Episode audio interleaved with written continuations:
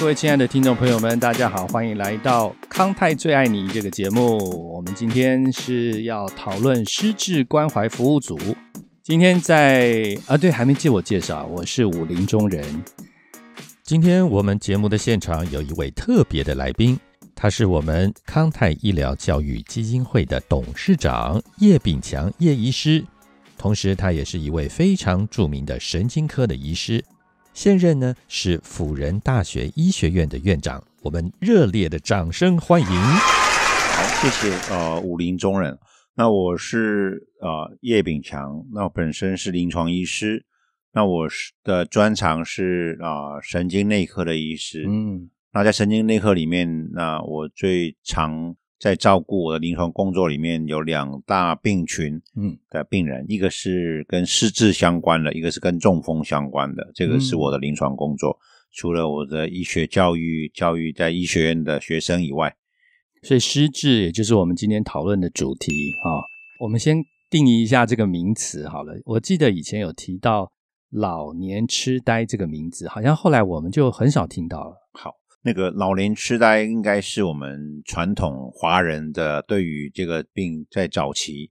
的一个形容。嗯，那不过后来越多的人发现痴呆这样的一个形容，嗯，它并没有完全错，可是它有许多污蔑以及嗯哼啊，就是会轻视别人。哦，就是我我们简单的说，痴呆就是哎，嗯，你白痴或者是呆子，嗯嗯，那这样的话是对别人来讲是一个污蔑，嗯，所以对于啊，我们就会在差不多快三十年前，嗯，我们开始有一群人在，特别在台湾开始，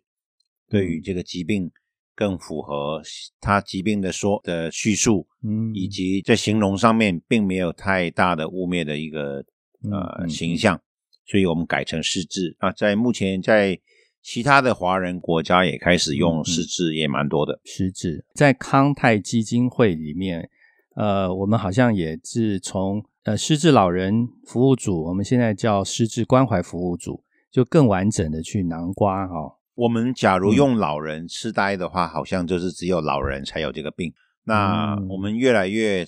就是比较把老人这个也把它分出来。嗯，所以我们形容就是说失智或者是那个认知障碍等等哦。假如说更更学术文绉绉一点的，有人用认知障碍。哦，那我们目前呃尽量不会把老人这样的一个名字放进去，并不是他错。哦，当然疾病得病的呃比例还是呃年龄越大，嗯，得病越高。嗯嗯，可是我们也。看到或者是在整个呃临床上面看到很多病病人在六十岁、五十几岁，甚至于四十岁左右，他也可能啊有失智这样的一个现象。那我们称这一群人是目前我们还是会把它叫做早发性。早假如说在六十岁以前得病的，我们就会把它称作早发性。嗯，就不用老人、非老人这样的一个呃分区分。了解早发性，早发性初步听起来好像是早上发生，跟早上没关，跟早上没关系，就是它比较早发生，早上发，早它的年龄就比较年轻，比较年轻，所以我们叫早发。了解。对，那刚刚我们提到康泰医疗教育基金会有一个失智关怀服务组，哈，最初最初叶医师也是带领了这个服务组，创立了这个服务组。那当时的起源是什么原因？哦，这个大概我们正式成立的时间应该追溯到民国八十六年的元月。哦，好早。所以，假如您这样算了一下，现在民国一百一十年二月份，嗯，那这样的话再算，我们快要进入二十五年啊。那所以，假如您看二十五、三十年前，大家对于这个病的了解、认识，嗯啊，可能就真的是很少，嗯，或者是很临床的才会去提到。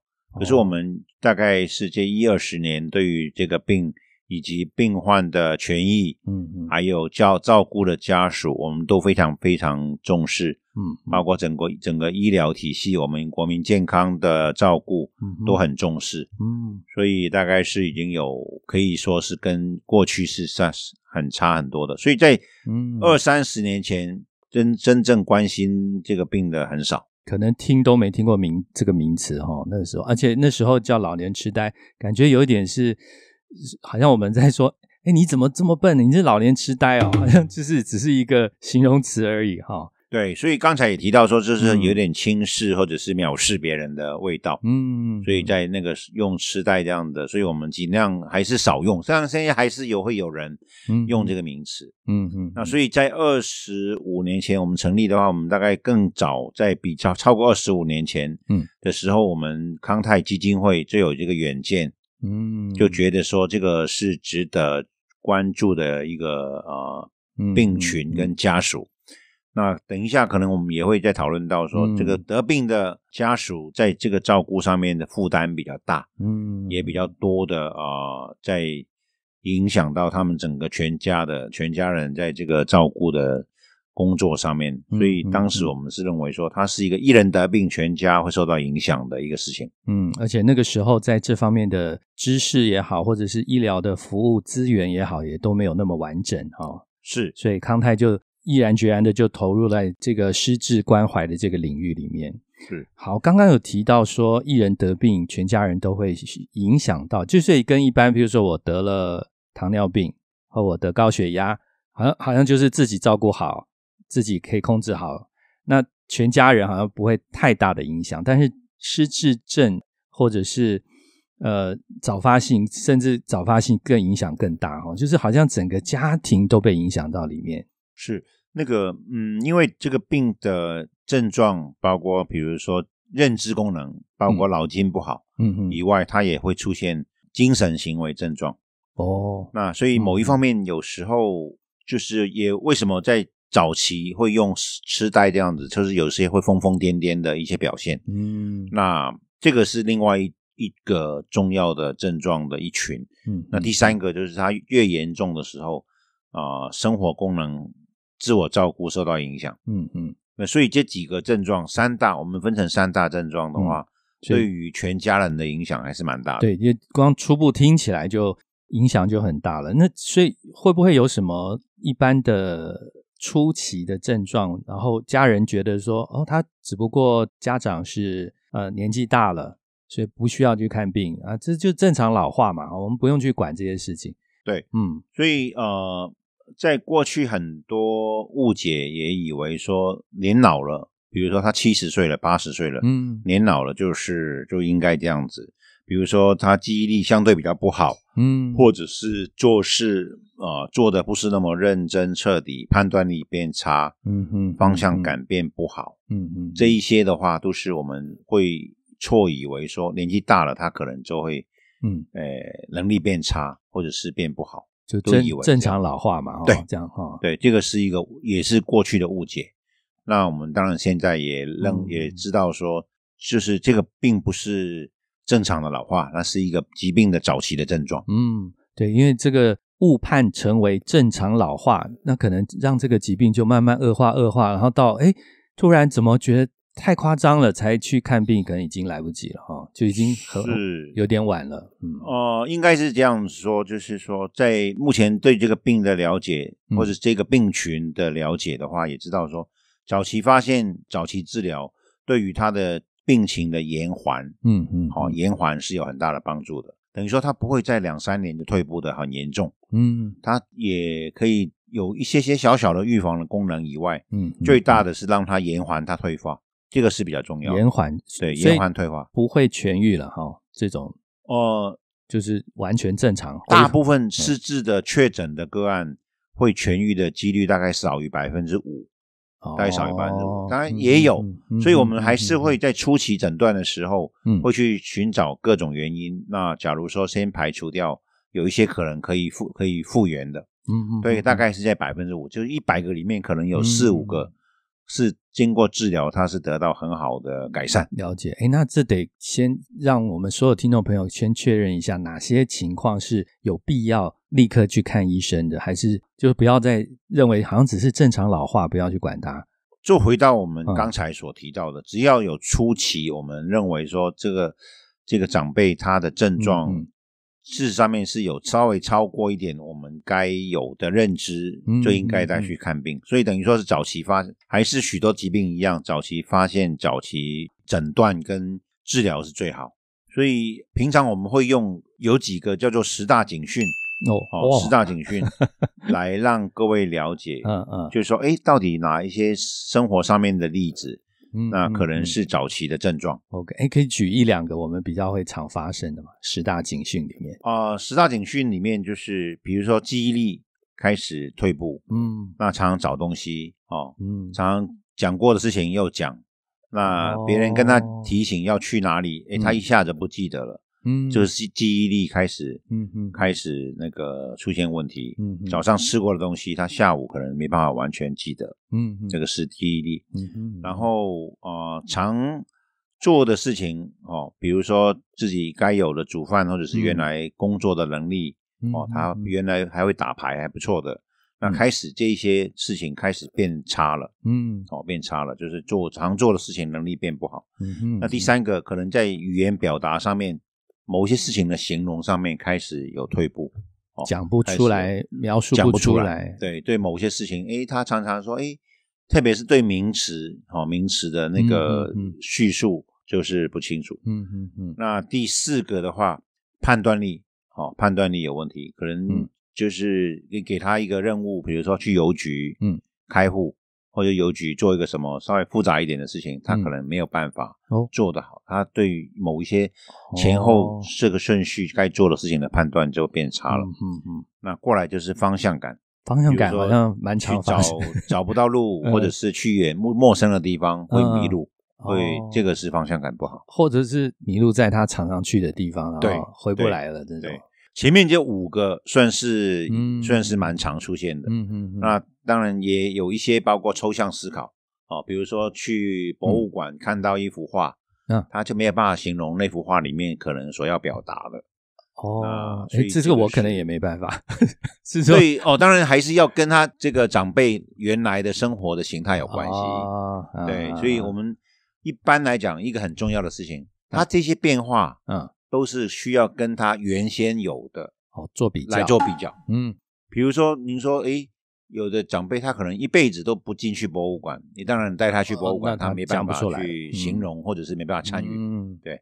那假如说他对这个原来熟悉的，现在变就退了，嗯，那这个是重要的。对对对对，所以刚刚提到第一个是讲到记忆力，我突然想到一个，好像是我当年我爸爸他们去参加同学会。然后就一桌子大家聊天呢，聊一聊一聊，后来就旁边人说：“哎哎，刚刚跟我们讲话的那个是谁呀？怎么跟我们聊了这么好？就是他同学，他已经忘记了啊。所以这这个这些初步看起来好像容易被我们忽略哈，就说啊，这正常嘛，好像年纪大了都会发生哈。呃，记忆力稍微差一点啦，可是如果仔细的去。敏感度高一点，说我们自己的长辈，诶，怎么好像刚刚问的问题，就比如说几点，然后可能五分钟三十秒，他又问，诶，又几点？诶，过又还还有，诶，现在几点？就是觉得这正常不会忘记的事情，怎么会一直重复在问啊？哈，那我记得还有一个好像比较常听到的老人失智的故事，是说会找他已经去世的妈妈，然后就会问说，诶，我要去找我妈妈，就好像。包啊宽宽的就要出门去找他妈妈，可是他妈妈已可能已经过世二十几年了。好，这种已经很明显的异常于我们一般常人的判断的时候，这个就要很警惕的赶快就医。哈，呃，刚才武林中人所提到的这个例子是有，而且还蛮常出现的在病人的症状里面。哦，那相对来讲，这个就是已经有一点点严重了。哦哦，就等于说他的程度已经是把。不同的时空的东西都在他脑海里面错交错在一起，他把 A 的状况放在 B 的状况来讲，嗯嗯嗯，那或者是把 B 的状况放在 C 的时候来讲，所以这个时候一定是相对他的那个相对比较明显的，已经不是那么早的症状。对，这个是应该是蛮典型的例子。可是假如说我们算在严重度来讲，那个就是已经是在轻重度。这样子，哦，哎，对，那顺便说明一下，在失智症分是分轻度还是怎么这样分？一般我们是怎么分？我们常分五大级，五大五大个严重度，嗯，轻度、中间的中中度，然后严重，嗯，然后非常严重，然后第五级大概就是等于末期这样子，嗯，大概是分解五级，了解了解。那一般到严重的时候，嗯，就是。连熟悉的人，就是家人，比如说妻子、嗯儿子、女儿，大概都不认得。嗯哼哼，那这个是那假如说我们轻度的话，这些熟悉的，嗯啊，周边的人都完全没问题，只是对于不熟悉、很少见的朋友，我们大概还叫不出来。嗯嗯，那假如说对于比如说儿子的下一辈。像孙子、外孙，这个不记认认不得，或者是名字叫不出来的话，大概是在中间中度哦。所以，假如说我们可以用这样的一个对照，嗯，然后假如说连自己身边很熟的人都认不到、叫不出来，那算算严重哦。OK，分五级，嗯嗯。所以，像我们有时候常这个在 Line 里面看到朋友，或者脸书。啊！突然有一个人要加朋友，就觉得这个人好面熟，可是怎么想不起来 他是我哪个时候的朋友？说要加我朋友，那这个时候其实还好嘛，哦，这个哦，这个可能就是还算好，这个是一般健忘或者是我们很少见的朋友，或者很少跟他。跟他互动的朋友，有一下子我们会叫不出他的名字，或者是想不起他的事情。这个是在正常的老化，嗯，或者是我们叫做健忘期，健忘也也是会发生的。了解，这个不见得是生病。嗯对，这个就是很好的一个问题，就是我们怎么样去区分到底是他还是健康的忘记，还是说哎已经有点严，确实是应该要去看医生了。这个是区分区分上面可以做这样的一个区分。区分。那我们去看医生，我们是要挂哪一科？目前最常在照顾的是神经科跟精神科，嗯哼，这两科最多。那我们也可以看。加一科，加一颗，对。那不过就是目前在台湾的话，嗯，一些特别的用药，就是确定出诊个案，或者是呃确诊个案，或者是他初期要开始用失智的药物改善记忆力的话，嗯，目前还是只限神经科跟精神科医师可能可以开，嗯，对，这个是有这样的一个限制。那神经内科、外科都神经内科为主，神经内科、神经内科跟精神科为主。了解，了解。所以叶医师目前是在更新，我有在更新医院跟辅仁大学附属医院。好，叶医师相关的资料我们也会写在我们在这个节目底下的说明。最后听一下叶医师跟我们听众朋友们有什么在失智症这上面的一个建议。谢谢，今天有这个机会跟大家说明啊。假如说对自己的家人朋友，嗯啊有这样的一个状况，先从认识。就是早期认识，然后对于治疗诊断，嗯，那再才是下一步，然后再确定治疗诊断方向之后，嗯，那如何照顾跟延缓，那也是在下一步。我想这个是啊，当然失智目前的盛行率在一百个老人家里面也接近八到十个，那算高哎，对，其实超过已超过六十六十五岁，所以这个已经在台湾在我们老年人口。嗯，已经快要进到百分之十五这样的比例的话，算是一个重要的疾病。对，那所以很高兴今天有这个机会来分享。那也希望大家更认识这个病，在做整个预防跟照顾上面的的了解。对对对，今天也非常谢谢叶医师在我们节目现场。我们总结一下啊，就是。前面有提到说，我们在家里的长辈，甚至自己啊，如果因为我们刚刚提到早发性失智症，哈，就是也可以发现说，我们刚刚有提到有十个可以让我们做一个初步判断，会不会是失智症的一个情况，哈。那这些详细的资料都欢迎到我们康泰医疗教育基金会的官网，或者是在我们的粉丝团啊，我们都有相关的医疗的资源可以提供。那另外就是我们在节目的内容里头，我们也提到说，这个是一人得病，全家都需要辛苦的参与啊，都会被影响到。